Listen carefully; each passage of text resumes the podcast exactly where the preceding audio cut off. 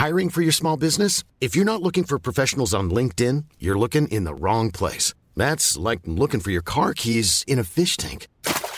LinkedIn helps you hire professionals you can't find anywhere else, even those who aren't actively searching for a new job but might be open to the perfect role. In a given month, over 70% of LinkedIn users don't even visit other leading job sites. So start looking in the right place. With LinkedIn, you can hire professionals like a professional. Post your free job on linkedin.com slash people today.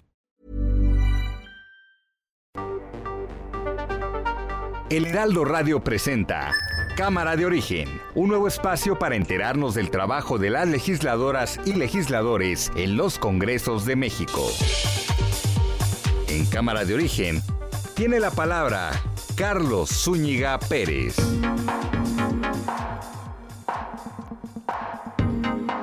Buenas tardes. Les habla Carlos Zúñiga Pérez. Bienvenidos a este programa especial de Cámara de Origen. Hoy tenemos información, tenemos entrevistas, tenemos también eh, la actualización de las eh, discusiones en torno a la reforma eléctrica, luego de dimes, diretes eh, que hay entre distintos actores políticos, después de una especie de tregua que ha ocurrido, ya cada quien se está colocando en sus trincheras. De eso le vamos a hablar en Cámara de Origen en la siguiente hora. Quédense con nosotros. Por lo pronto escuchamos cómo va la información a esta hora del día. Jorge Alcocer, secretario de Salud. Porque hoy se nos presentan pequeños indicios de una cuarta ola. No quiero esto que pase a la prensa. El doctor Alcocer pues fue este, un rumor. Nosotros estamos muy contentos, muy satisfechos con el desempeño del doctor Jorge Alcocer. Es un hombre sabio, recto, honesto, sensible, humano. No creo yo que haya habido un secretario de salud así. Los dos, muy respetuosos, fue un buen encuentro y mucho respeto a México. Eso es lo más importante. Ricardo Anaya. Vaya, Solo le tomó a López Obrador medio sexenio darse cuenta de que las relaciones con Estados Unidos y Canadá son muy importantes. En estos días ha usado más veces su pasaporte que en los últimos 10 años. Y en serio, qué bueno. Más vale tarde que nunca. Marcelo Ebrard. El control de armas se necesita hacer muchísimo más. Eh, estimamos que en América Latina, más o menos 75-80% de los homicidios y feminicidios se llevan a cabo con armas que son producto del tráfico ilícito y en las que participa mucho la negligencia de las empresas que producen estas armas. Y justamente escuchábamos a Marcelo Ebrard. Él dijo que los esfuerzos de la ONU para combatir el tráfico y el desvío de armas han sido insuficientes. Esto lo afirmó hoy durante su participación ante el Consejo de Seguridad de la ONU el cual eh, está presidido por México. Ahí Marcelo Ebrard se pronunció por una mayor colaboración entre gobiernos y el sector privado para una regulación y monitoreo de las cadenas de distribución que ayuden a evitar el flujo ilegal de armas y que éstas no lleguen a manos de criminales.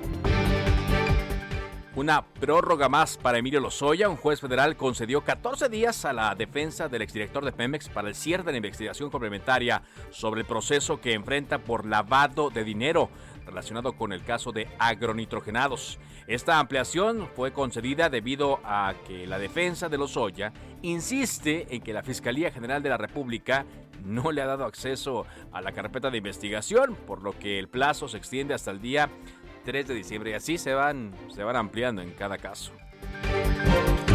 Familiares de Rosario Robles, como sus hermanas, su hermano, su hija, llevaron el caso de Rosario ante la oficina del alto comisionado de la ONU en México para exigir su liberación inmediata. Piden una audiencia con Guillermo Fernández Maldonado, representante de este organismo, para exponer lo que llamaron agravios y graves vulneraciones a los derechos de la exsecretaria de Desarrollo Social. Ella se encuentra encarcelada desde el 2019 acusada por uso indebido del servicio público. Y el exfiscal de justicia de Guerrero, Iñaki Blanco, acudió a las instalaciones de la Fiscalía General de la República para comparecer por tercera ocasión como testigo por el caso Ayotzinapa. Recordemos que él era el procurador en funciones en Guerrero cuando ocurrió la desaparición de los normalistas.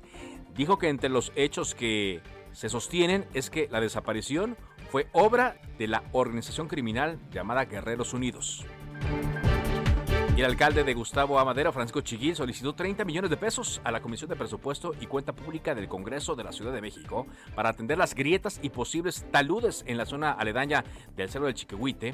Esto tras el desajamiento ocurrido el pasado 10 de septiembre que dejó dos muertos y decenas de familias afectadas en el municipio de Tlalnepantla. Pero, eh, como lo vimos, pues no es la única zona habitada del Cerro del Chiquihuite. Del lado de la Ciudad de México también hay zonas que se encuentran en riesgo riesgo de que pase lo mismo, ojalá y no, de que pase lo mismo que pasó, que sucedió en Tlalnepantla.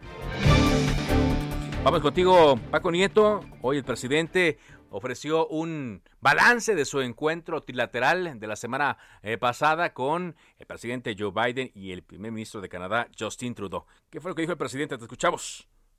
¿Qué tal? Muy buenas tardes, Carlos. Sí, hoy el presidente López Obrador en la mañanera de este lunes hizo un balance sobre el noveno, la, novena cumbre de líderes de Norteamérica. El presidente dijo que fue un encuentro progresista, así lo calificó, debido, dijo el presidente, a las coincidencias con su homólogo estadounidense Joe Biden y el primer ministro de, de, Canadá, Justin Trudeau. Explicó que además de invitar a Justin Trudeau a México, se buscó un acuerdo de cooperación para modernizar las hidroeléctricas del país y dio a conocer que también explicó las razones del porqué de la reforma eléctrica que se discute en el Congreso mexicano. Respecto a su encuentro con el estadounidense Joe Biden, López Obrador adelantó que se logró el compromiso para que se ponga en marcha el programa Sembrando Oportunidades en Honduras. Es un programa similar al Sembrando Vida de México. Además, agregó que el mandatario que Biden fue muy receptivo en el tema de la regularización de 11 millones de migrantes, aunque el presidente dijo que será un tema que llevará un proceso muy largo, pues todavía tiene que pasar por, por el Congreso. Y también el, el presidente adelantó que en su reunión con la vicepresidenta Kamala Harris, pues ella le confirmó que va a ayudar en el tema del Internet en el país, se pondrá en marcha o se está analizando en marcha un programa de cooperación tecnológica para garantizar la señal de Internet en todo el territorio mexicano. Entonces, la, el presidente dijo que no se trata de un tema de recursos, sino de tecnología, y esa tecnología la van a poner o van a contribuir los estadounidenses para que en cualquier rincón de México haya Internet. Pues eso es parte del balance que hizo el presidente a esta reunión en Washington. Carlos. Bueno, balance positivo eh, para él, se esperaba sus palabras eh, después de que no hubo mañanera, obviamente por su presencia allá. Estuvo el sábado en el desfile de la revolución, que lo revivió con otra vez integrantes de la Secretaría de la Defensa Nacional. Y hoy también le dio el espaldarazo, ¿no? Al eh, secretario de Salud, Jorge Alcocer. Es correcto, el presidente dijo que el, eh, son rumores estas versiones de la salida de Alcocer y lo elogió, dijo que es una persona correcta, sabia y que pues México no había tenido a un secretario de salud como el que tenemos en estos momentos y bueno, pues pidió que tomaran estas declaraciones como solo un rumor. Solo rumores. Muy bien. Gracias, muchas gracias Paco por este reporte. Estamos pendientes. Vámonos ahora contigo, eh, Jorge Almaquio. La jefa de gobierno Claudia Sheinbaum ordenó una investigación sobre la presunta agresión de policías en contra de integrantes de colectivos trans. Adelante con tu reporte, Jorge.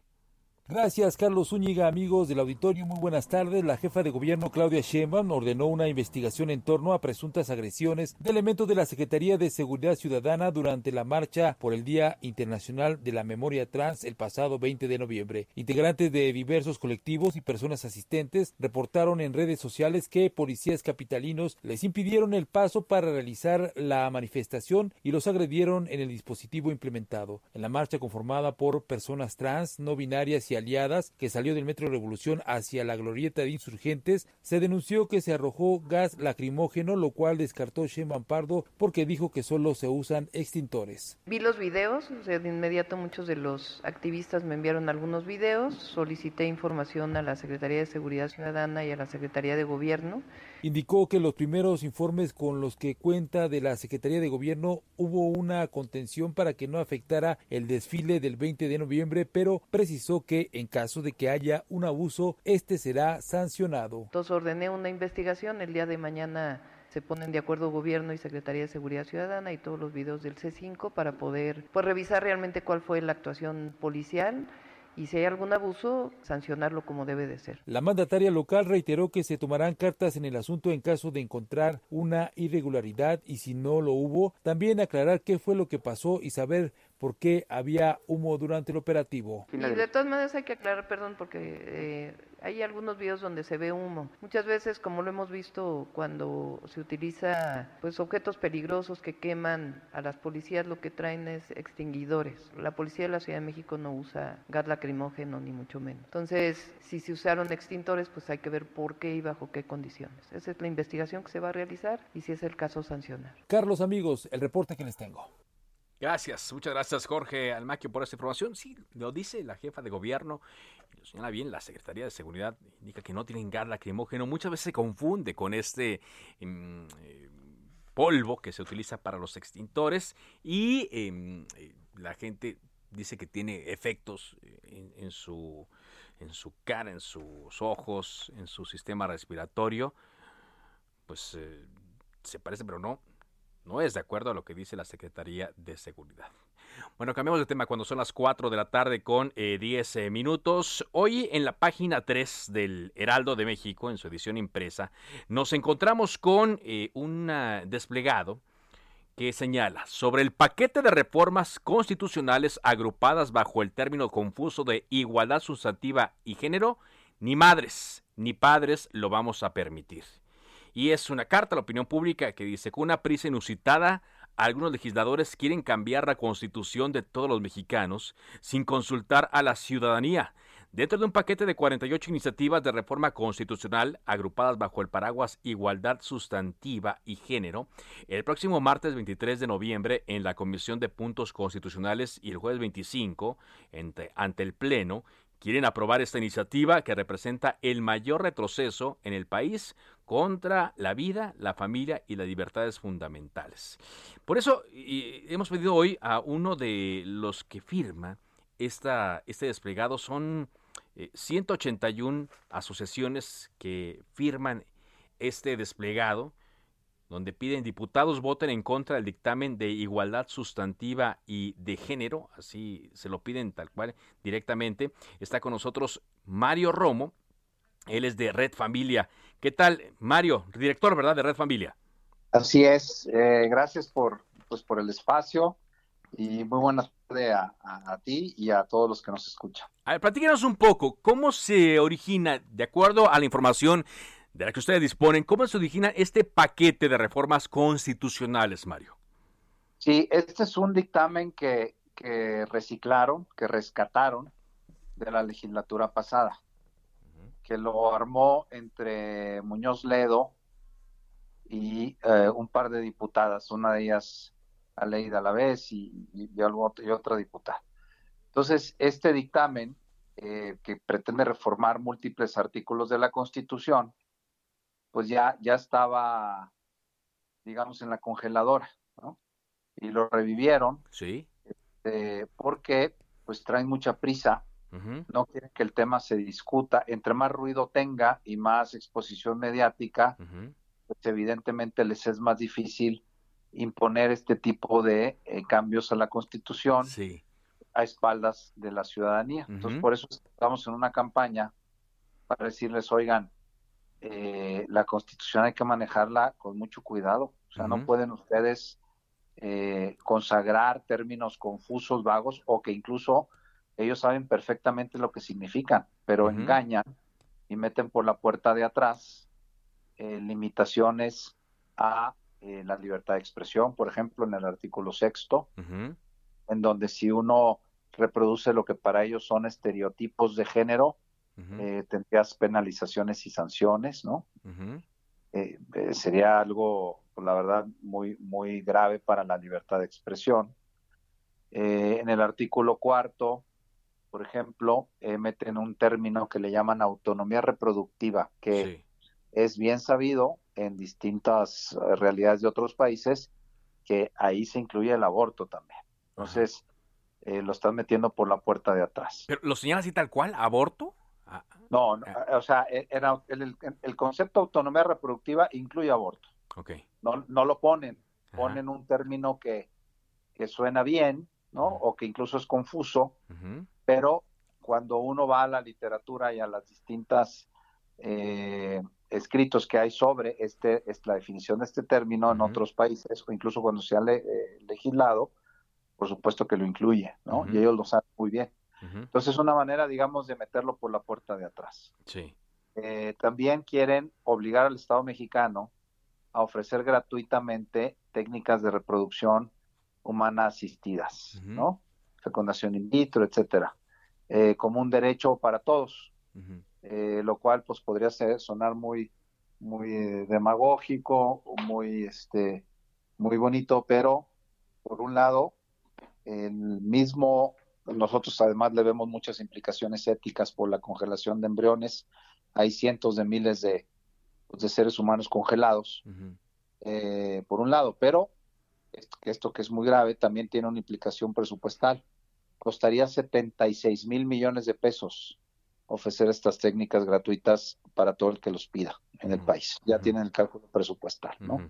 Es un despropósito. Sí. Y por otro lado, en el artículo primero, eh, también quieren consagrar dando más vueltas de tuerca, no, no les basta lo que ya tenía ahí de, de, este, orientación sexual, ahora quieren poner también identidad y percepción de género, ¿no? Lo cual, pues cada vez más eh, lo que están metiendo son eh, pensamientos subjetivos de las personas a la Constitución consagrándolo como un derecho sí. que además el Estado tiene que promover y en el cual nadie, nadie puede opinar. Ajá porque como lo, establece el artículo sexto, pues sería sujeto de sanción. Ahora, Mario, muchas de estas cosas que usted nos menciona no están en la Constitución, pero se ha sentado precedente, sobre todo en la Suprema Corte de Justicia de la Nación, por ciertos casos y amparos, ¿no? Que ya se han eh, ganado y que en algunos casos eh, la Corte, eh, pues los ha, los ha avalado. Lo que vemos aquí es que son distintas cosas que están agrupadas eh, en lo que ustedes señalan que es, un paquete. Ustedes están en realidad eh, en contra de todo, quieren que se discuta eh, iniciativa por iniciativa. ¿Cuál sería la idea aquí? Sí, mira, es que esto es una trampa, es una manzana envenenada. Lo que hicieron muy hábilmente el partido oficialista, ¿no? el partido mayoritario y sus aliados, es en, empaquetar todo, en donde o votas, o votas todo a favor o lo votas en contra. Eh, y obviamente el que lo vote en contra lo van a poner como si fuera un monstruo ante la opinión pública, porque como el dictamen tiene cosas muy buenas para la igualdad y el avance de las mujeres, pues te, va, te van a, los quieren hacer ver como que están en contra de todo ello, cuando, cuando realmente de lo que se está en contra es ese 10% que tiene términos eh, confusos, pero que ellos saben muy bien lo que están metiendo. Entonces es una, es una trampa legislativa, están empaquetando cosas y se les ha pedido, ¿eh? decirles, a ver, separe ese 90% que, que puede ser eh, pues discutible, mejorado, lo que tú quieras, pero que sería, que sería eh, aprobable, ¿no? Y el otro 10, que es eh, muy discutido, muy polémico, eh, esos déjalo, quítalo, ¿no? Pero no quiere no quieren porque es... Eh, usted, eh, eh, ¿con, quiénes han tenido contacto? Estoy platicando con, Mario Romo, director nacional de la Red Familia. ¿Con quiénes ha, platicado sobre estas iniciativas, Mario? Pues, pues con todos los partidos, prácticamente, con liderazgos y con distintos diputados y, senadores, haciéndoles ver, pues no caigan en una trampa. espero, espero explicarlo muy bien a la audiencia. ¿Se acuerdan lo que ocurrió con el presupuesto o sea, una ley se aprueba en lo general y luego ya se, se van viendo las reservas, ¿no? Exacto, las objeciones a cada. Pero, pero esas, esas objeciones requieren también de mayoría calificada para que pasen. Sí. ya lo vimos en el presupuesto. Les voy a decir cuántas reservas hubo. 1994. Sí. ¿Saben cuántas se aprobó? Ninguna. Sí, sí. Aquí, aquí lo reseñamos, e, esa parte. Pero, digamos. Entonces, eh, aquí harían lo mismo. Lo que quieren es provocar que voten a favor en, en, lo general. Hombre, mete tus reservas. Pues sí, nomás que al momento de que las metan, pues los van a mayoritear y no las van a, y no las van a aprobar. Entonces es un engaño. Es la manera de obligar a los partidos de oposición eh, a que aprueben todo. Y si no lo aprueban, como repito, los van a querer poner como si fueran unos, unos malditos, ¿no? Porque, porque están en contra de, cosas que son valiosas. Pero no, el tema no es ese. El tema es que ustedes lo empaquetaron para obligar a que se apruebe todo, incluso lo que no debería aprobarse. Ok, finalmente, Mario, eh, ¿cuál sería la ruta? Digo, entiendo que, por ejemplo, ha platicado ya con el PAN, el PAN eh, sí apoya eh, su petición de que sea tratado esto por iniciativas separadas, no sé si algún otro partido ya también se sumó, pero en caso de que esto llegue tal cual ustedes lo ponían hoy en el desplegado que se publica en Heraldo de México y, se llegue a discutir y en el extremo caso de que se lleguen a aprobar, ¿qué pasaría? Mira, no me gustaría hablar todavía de eso porque te doy una primicia. Eh, se, necesitan 60 votos, además de los del PAN, sí. para que esto no pase. Ajá. Eh, ya tenemos 30, vamos por 30 más. Ok. Entonces, el tema no es imposible, ya no está tan lejos, incluso con algunas personas del mismo eh, Morena, aunque obviamente ahí les están haciendo una presión brutal, ¿no? O sea, este, ¿Quiénes? Pero, ¿Quiénes? Eh, el, pues, los liderazgos, el presidente del partido, el coordinador, principalmente. Son los que los están presionando a que vayan con todo. Pero afortunadamente hay gente de Morena sensata que, que sabe eh, cuáles son los, los principios y los valores de la mayoría de los mexicanos y están contentos con la manera en cómo lo están llevando a cabo. Muy bien. Bueno, pues, pues, vamos a estar atentos entonces a lo que ocurra en los siguientes días. le agradezco que nos haya tomado esta llamada y también vamos a buscar a los eh, integrantes de los partidos a los que ustedes hacen el emplazamiento el día de hoy para ver cuál es la opinión después de esta petición que se hace. Muchas gracias, Mario.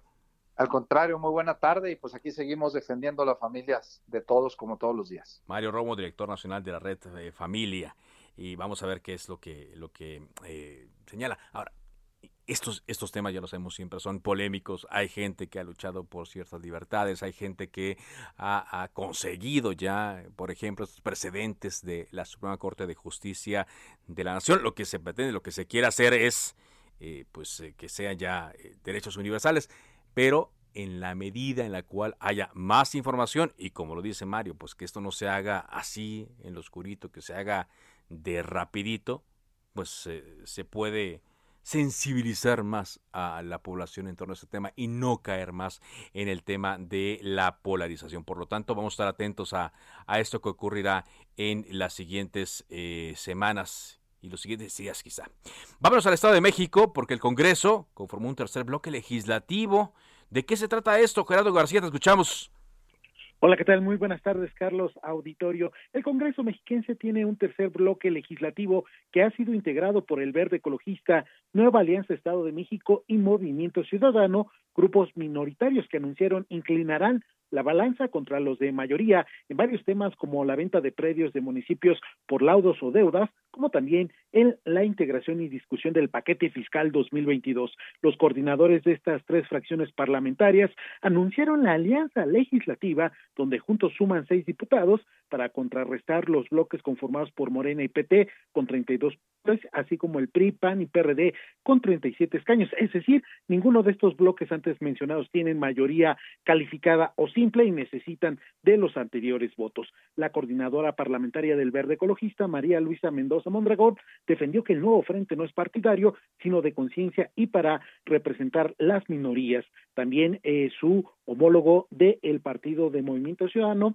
eh, Martín. P. Hernández, garantizó que el tercer bloque defenderá todas las causas porque advirtió que no estarán al contentillo de mayorías. También su par de Nueva Alianza, Rigoberto Vargas Cervantes, aclaró que la alianza electoral terminó el 6 de junio y ahora como bancada van con el Verde y con Movimiento Ciudadano, por lo que no descartó que estén trabajando en iniciativas en conjunto. Estos tres partidos también abrieron este nuevo frente a otras bancadas minoritarias como es el PRD y también el PT, que están sumados a otros bloques de mayoría. Ante esto, su primera defensa precisamente es el tema de ir en contra del dictamen para aprobar la venta de inmuebles a municipios para pagar laudos laborales y también deudas y así está el escenario en el Congreso local. Bueno, interesante. Gracias, muchas gracias Gerardo por este reporte. Sí, porque interesante. ¿no? Eh, como dice el dicho, extraños compañeros de camas en la política, ¿no? Para que ahora se junten en el Estado de México el Partido Verde, Movimiento Ciudadano y Nueva Alianza, cuando pues en otros lados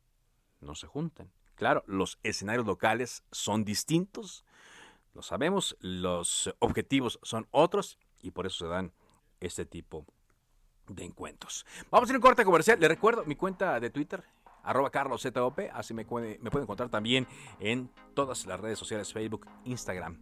Vamos a una pausa y regresamos con más a Heraldo Radio.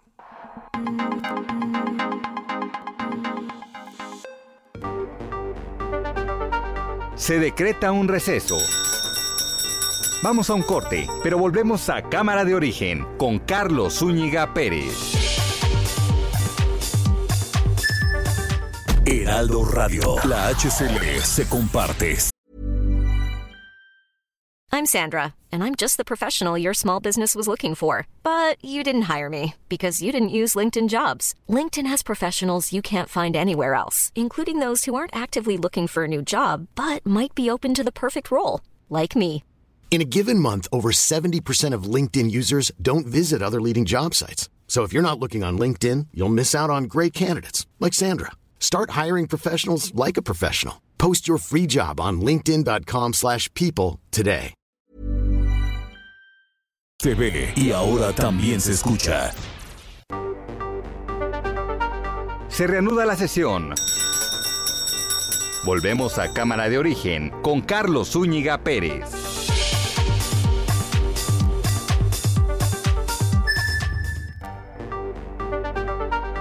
Contacte a Carlos Zúñiga Pérez en Twitter, Facebook e Instagram como arroba carloszup.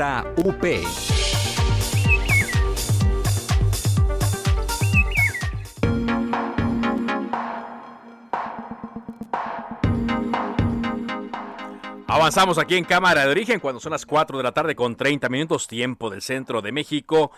Pues le decíamos que después de una calma, se empieza a hablar otra vez de la reforma eléctrica. Una calma de unos días, no, creo que tanto, porque recordemos que la semana pasada el presidente Andrés Manuel López Obrador se reunió con los diputados de Morena, del Partido Verde y del Partido del Trabajo, para celebrar la aprobación del presupuesto y ahí se habló de que iban encaminados a la reforma eléctrica. Ahora hemos encontrado eh, dos posturas en torno al camino, a la ruta que va a seguir, la agenda que tiene que llevarse en torno a la reforma eléctrica.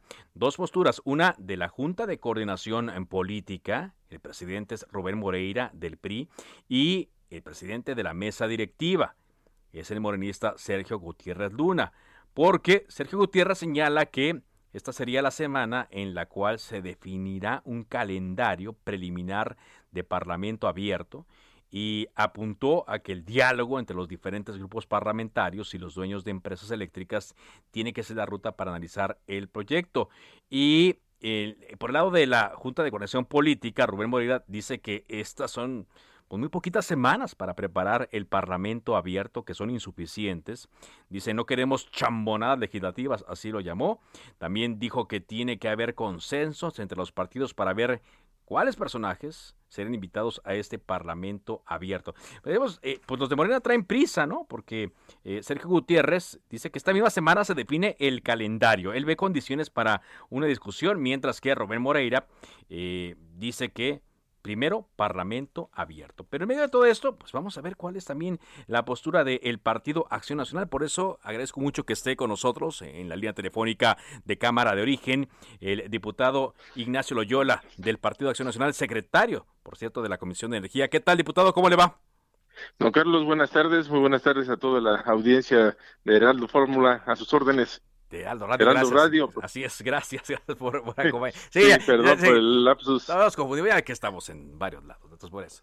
Oiga, eh, diputado, ¿cuál es la postura, después de lo que yo acabo de explicar en torno a el eh, Morena, a lo que está pasando con Morena y con el PRI, cuál es la postura del Partido Acción Nacional? Veamos, prisa por Morena calma por parte del PRI de que dice, a ver, vamos a aguantarnos. ¿Qué dice el PAN? Yo, yo creo que nosotros estamos en la misma situación. De mi, de mi muy particular punto de vista, ni siquiera se debería abrir la puerta a una reforma eh, de constitucional para la cuestión energética. ¿Por qué? Porque lo que se dice, al menos en los medios, lo pueden hacer ahorita sin la reforma y las letras chiquitas de la reforma o lo que el, efecto que va a tener es totalmente regresivo y nocivo para el país. Mire, ellos están planteando prácticamente dicen, podemos generar nosotros más del 50, 56% de la energía, lo demás queda para los privados. Eso eso se puede hacer ahorita sin sin mover la energía, pero sí quieren requisar, o sea, quedarse con toda la inversión que ya está hecha de las energías que están generando hoy pues, las empresas que invirtieron en esto. Esto sería un grave daño, una imagen pésima del país y que alejaría, como ya lo está, ya lo estamos viendo, la inversión en nuestro país. La inversión extranjera ha ido disminuyendo poco a poco y no solamente la extranjera, la nacional también, porque hay mucha hay mucha incertidumbre. Este tipo de reformas que además desde que uno lee la iniciativa en los mismos antecedentes hay mentiras y hay cosas que no son totalmente apegadas a la realidad. Entonces, es un engaño, es un engaño que yo creo, insisto, si a mí, si yo tuviese la facultad, yo ni siquiera la aceptaría a discusión, es una cosa que debe ir a la basura, porque es una cuestión retrógrada, estatista y obviamente de control político para nuestro país. Ajá. Ahora, sabemos que hay un, desacuerdo por completo del PAN, lo, lo han manifestado en que pues no, no, no, no, avanzaría si fuera por la bancada del Azul. Pero hay mucha presión de, por parte de Morena y sus aliados. Los veíamos muy contentos con el presidente, incluso echados para adelante, diputados, decían, no, pues si ya sacamos el presupuesto y otras reformas, pues vámonos eh, también de una vez por la, por la eléctrica. ¿El PAN iría también por el lado del PRI de que esto se discuta hasta después de las elecciones del 2022? Yo pienso que, debería, si se va a discutir, sería no en este momento, hay mucho que estudiar, hay muchas otras prioridades, pero le voy a decir una cosa, realmente da risa el cinismo con que pretenden hacer un parlamento abierto. A ver, hubo un parlamento abierto para el presupuesto. Nada de lo que ahí se dijo se tomó en cuenta. Entonces, hoy, ¿por qué sí va a ser factible que haya un parlamento abierto y que escuchemos a la sociedad? Se me hace verdaderamente hasta ¿Usted no, cree que, vayan a tomar en cuenta lo que se diga ahí? Yo, yo pienso que van a tomar en cuenta lo que les convenga, pero aquí la, aquí la gran diferencia, don Carlos, es que se requiere una mayoría para modificar la constitución que hoy no tiene. Entonces, entonces nosotros no es que sea una revancha ni mucho menos, eso quiero dejarlo muy claro, pero nosotros vamos a votar las reformas constitucionales que sean buenas para el país. Y esta de ninguna manera no le encuentro ninguna virtud, ningún beneficio, no solo para el país, para ninguno de los mexicanos. Mire, yo les decía al señor Barles cuando compareció en, la Cámara, dedíquense a lo que les toca. No hay suficiente transmisión.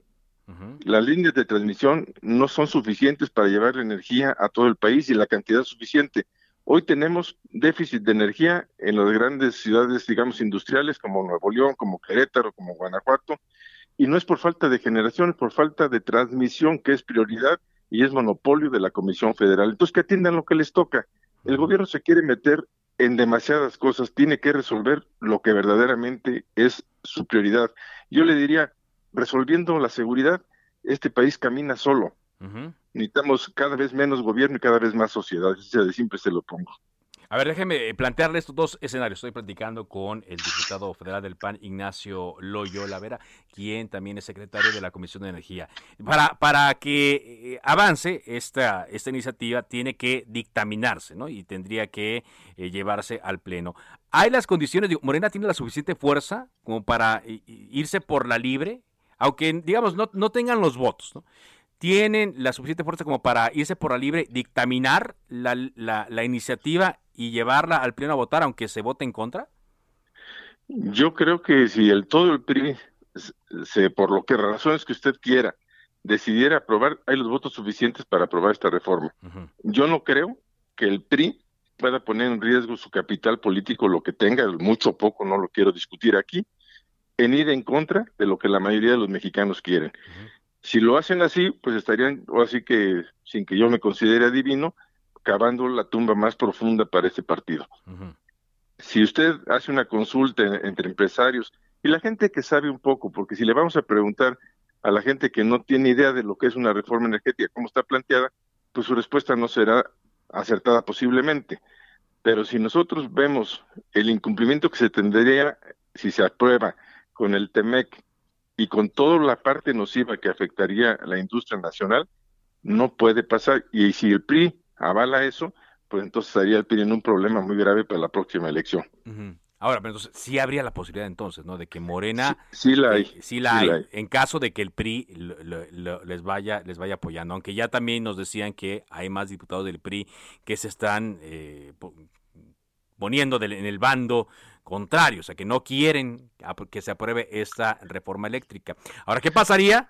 Digamos, que la lleven, ¿no? La dictaminan, la llevan al pleno, votan y no consiguen la reforma constitucional pues ahí vendría una andanada, ¿no? Contra eh, ustedes, me refiero a PAN, PRI, PRD y quizás se, se, suma Movimiento Ciudadano diciendo, pues ahí están los que no quisieron, ¿no? Muy al estilo de lo que eh, se acostumbra en, esta, en estas épocas, diputado.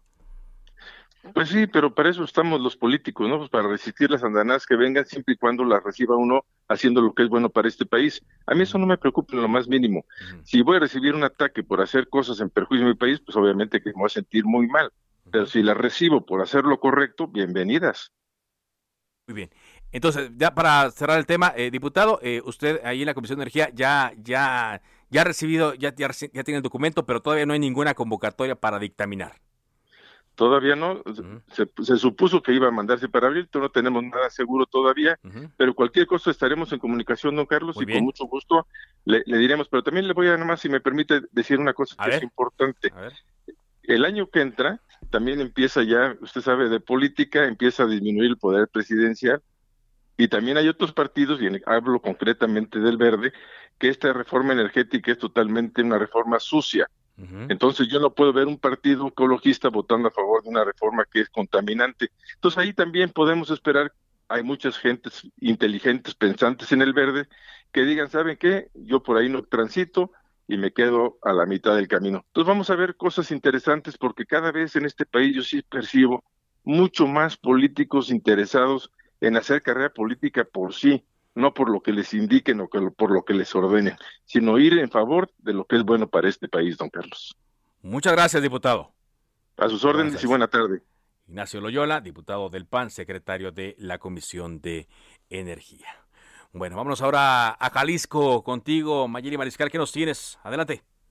Excelente tarde para todos. Pues el día de ayer se llevó a cabo este proceso extraordinario electoral en San Pedro Tlaquepaque, en donde, eh, pues luego de que eh, la sala del tribunal eh, obligara a que se repusiera esta elección el pasado 30 de septiembre, pues se llevó a cabo y el día de ayer hasta eh, que terminó el PREP eh, se da el gane a la candidata de Movimiento Ciudadano Citlalia Maya, quien obtuvo el 43.31% de las preferencias electorales. Esto representa 44.579 votos contra 39.141 del candidato eh, más cercano que es el abanderado de Morena, Alberto Maldonado. Y pues bueno, decían de Movimiento Ciudadano que ojalá en esta ocasión eh, el morenista sí respete eh, la decisión de los ciudadanos y no acuda de nueva cuenta a los tribunales. Por su parte, el candidato pues ya adelantó que estaría previendo eh, pues el sí acudir a los tribunales. Estaremos por supuesto al pendiente y por lo pronto el próximo viernes estaría calificando esta elección. Se daría las cifras oficiales. El próximo domingo se estaría entregando la constancia de mayoría y eh, pues de quedar así sin modificaciones se estaría asumiendo el gobierno municipal a partir del primero de enero del 2022 y el periodo sería hasta septiembre del 2024. Esa es la información. Ah, muy bien, entonces se repitió la elección y se tiene este resultado Citlali Amaya con el 43.3%. ¿Y, ¿Y por qué acudiría el candidato de Morena, Alberto Maldonado, a los tribunales? ¿Qué es lo que, qué es lo que argumenta? pues estaban comentando desde el día de ayer que acudió a votar que algunos funcionarios incluso del municipio de Tlaquepaque y de Guadalajara estaban hostigando a miembros de, eh, de su planilla, candidatos también a regidores y pues a algunos temas que están todavía revisando en cuanto a sus eh, observadores electorales eh, de esta elección extraordinaria. Bueno, pero con esto se confirmaría, ¿no? El dominio naranja ahí en la zona metropolitana de Guadalajara. Pues hay que destacar que también, eh, pues hizo falta que salieran los electores en esta elección extraordinaria. Se veían las casillas bastante eh, solas y pues bueno, eh, finalmente sí, el gane a esta candidata de Movimiento Ciudadano. Muchas gracias, Mayeli. Excelente tarde. Normalmente lo que pasa, ¿no? En las elecciones extraordinarias la gente no sale, digo, sale cuando tiene varios cargos que va a elegir o que sabe que ese es el día destinado para la votación. Tener una participación alta, amplia en una elección extraordinaria es muy raro, a menos que los propios candidatos pues así, así lo conciten, tengan arrastre. Hablando de movimiento ciudadano, hoy se acordó un enroque. Dante Delgado va a reasumir el liderazgo de este partido y, bueno, decimos reasumir ya formalmente, ¿no? Porque siempre ha estado allí, pero no formalmente. Y Clemente Castañeda va a ser el coordinador de la bancada en el Senado de la República. Este anuncio se dio a conocer después de que los integrantes de la bancada se reunieron hoy en privado. Se sabe que el nombramiento de Castañeda, actual líder del Movimiento Naranja, se formalizará en la Convención Nacional Democrática agendada para los días 3 y 4 de diciembre próximos. Eh, Castañeda ha sido coordinador de la bancada del Congreso de Jalisco, ahí donde escuchábamos a Mayeli que pues tenían, eh, tienen ellos su bastión, ahora en Nuevo León también, y también eh, ha sido coordinador en la Cámara de Diputados. Y Dante Delgado, es posible que se registre en los siguientes días para resumir sus actividades en, en, el partido. Entonces, Dice el comunicado, se invitó de manera formal al senador Clemente Castañeda para que asuma la coordinación del grupo parlamentario y Dante Delgado va a tomar las riendas de Movimiento Ciudadano, ya con miras a los próximos eh, eh, eh, comicios, los siguientes seis gubernaturas en 2022, las gubernaturas que se van a poner en disputa en 2023, entre ellas, bueno, las de Coahuila y el Estado de México, y en 2024 la presidencia de la República. Vamos contigo, Ángel. Ángel Arellano, muy buenas tardes. Hola, Carlos. ¿Cómo andan las redes? ¿Cómo anda la web? Pues vamos a heraldodemexico.com.mx. Vamos, tú seguramente recordarás este grito famoso de se compran Ah, claro. Ah, luego, luego, luego supiste pues es que todo, todo, todo, todos los que vivimos en esta eh, zona metropolitana del Valle de México lo hemos escuchado alguna vez y algunos lo escuchan hasta más de una vez a la semana. Sí, pues mira, mira, ahí está. Es que ya hay una nueva versión. Ah, Por ahí anda circulando una. A ver. A ver, vamos a ver la nueva versión, Javier. ¿Es esa? A ver.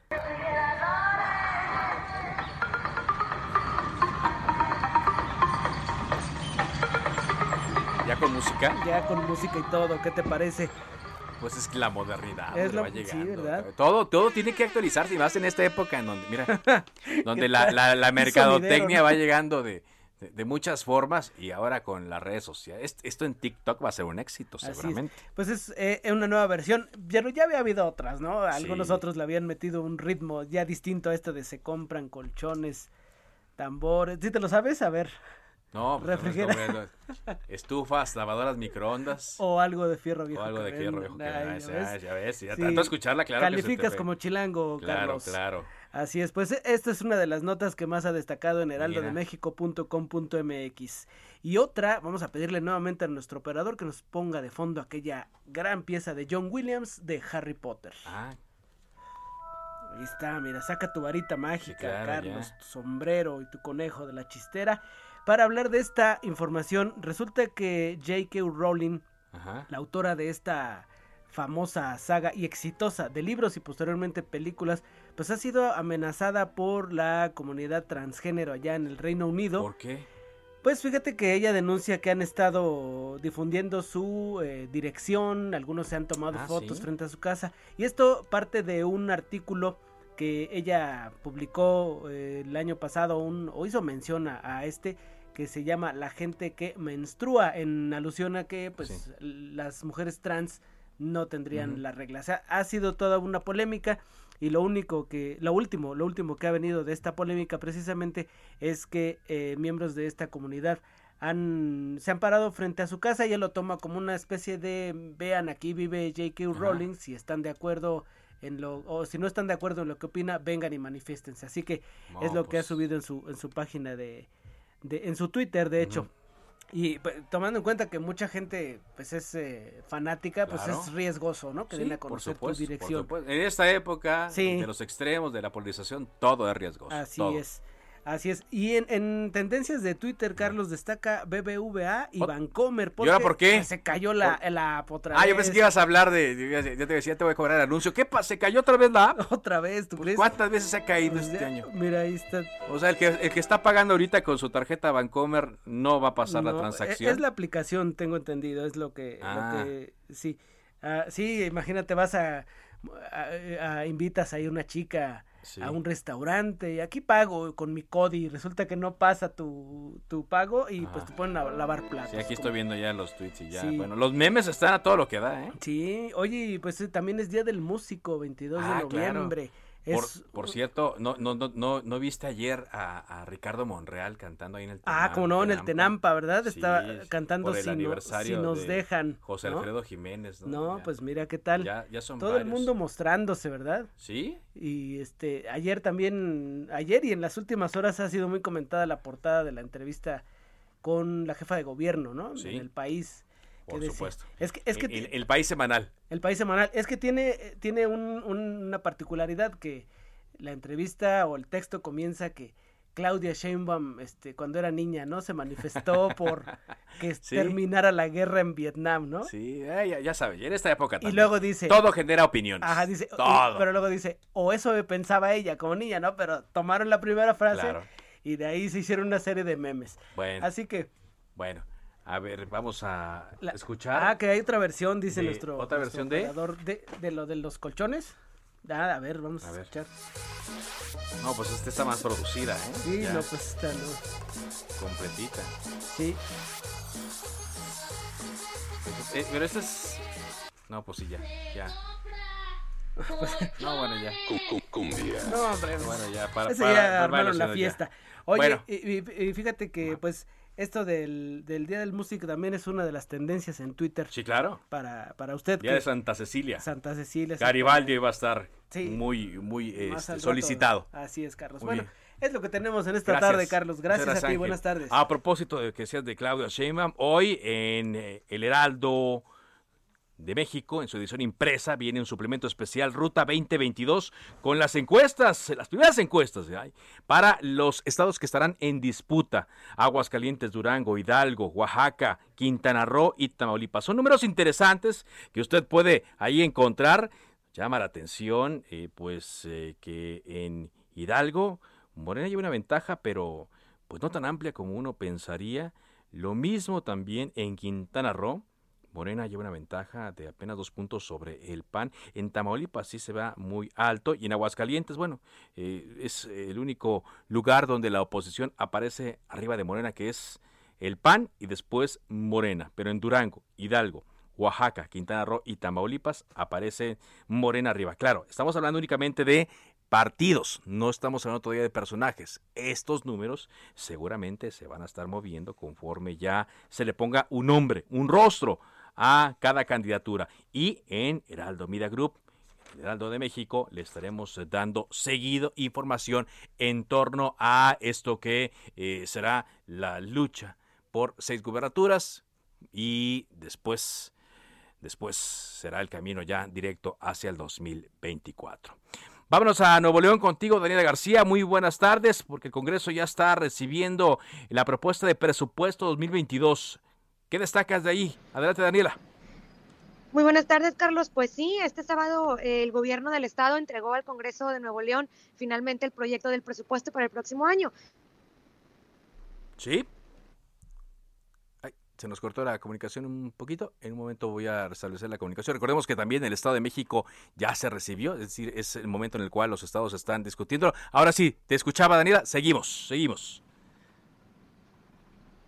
Daniela que el presupuesto para el próximo año que se planea es de 117 mil millones de pesos para ejercer el próximo año. Destacan temas como la seguridad, van mil millones de pesos para reforzar fuerza civil y armamentar a todo el, cuerpo policiaco. También se habla de la, de la carretera Gloria Colombia, la carretera interserrana que sacaría al tráfico pesado de la zona metropolitana de Monterrey. Importante lo han señalado los mismos diputados de oposición, digamos, que se redujo el presupuesto para escuelas y para salud. Esto pues en el marco de que las escuelas están... Uy, se nos cortó, se nos corta ahí la comunicación, pero bueno, eh, el, asunto para Nuevo León es que mm, el gobernador Samuel García está presumiendo que le logró sacar una tajada del presupuesto a eh, los diputados y por compromiso con el presidente Andrés Manuel López Obrador. Sin embargo, hay una controversia que interpuso el gobierno del Estado de México porque no están de acuerdo en la distribución del presupuesto con base en el, el resultado del censo 2020. Es decir, Nuevo León registra en el censo 2020 un incremento en su población, por eso le tocaría poco más de dinero, no es que sea tampoco un logro político, pero se lo quitan al Estado de México. En eso el, gobierno del Alfredo del Mazo no está listo y por eso presentó una controversia en torno al presupuesto, pero bueno, el gobernador eh, Samuel García y su equipo ya lo están eh, considerando como parte del el dinero que tendrán en la bolsa.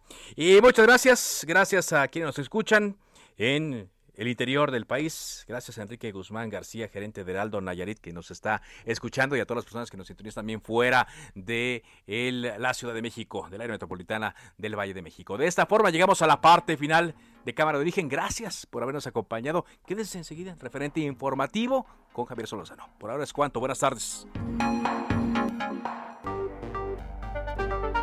Se cita para el próximo programa. Cámara de origen, a la misma hora, por las frecuencias de El Heraldo Radio. Se levanta la sesión.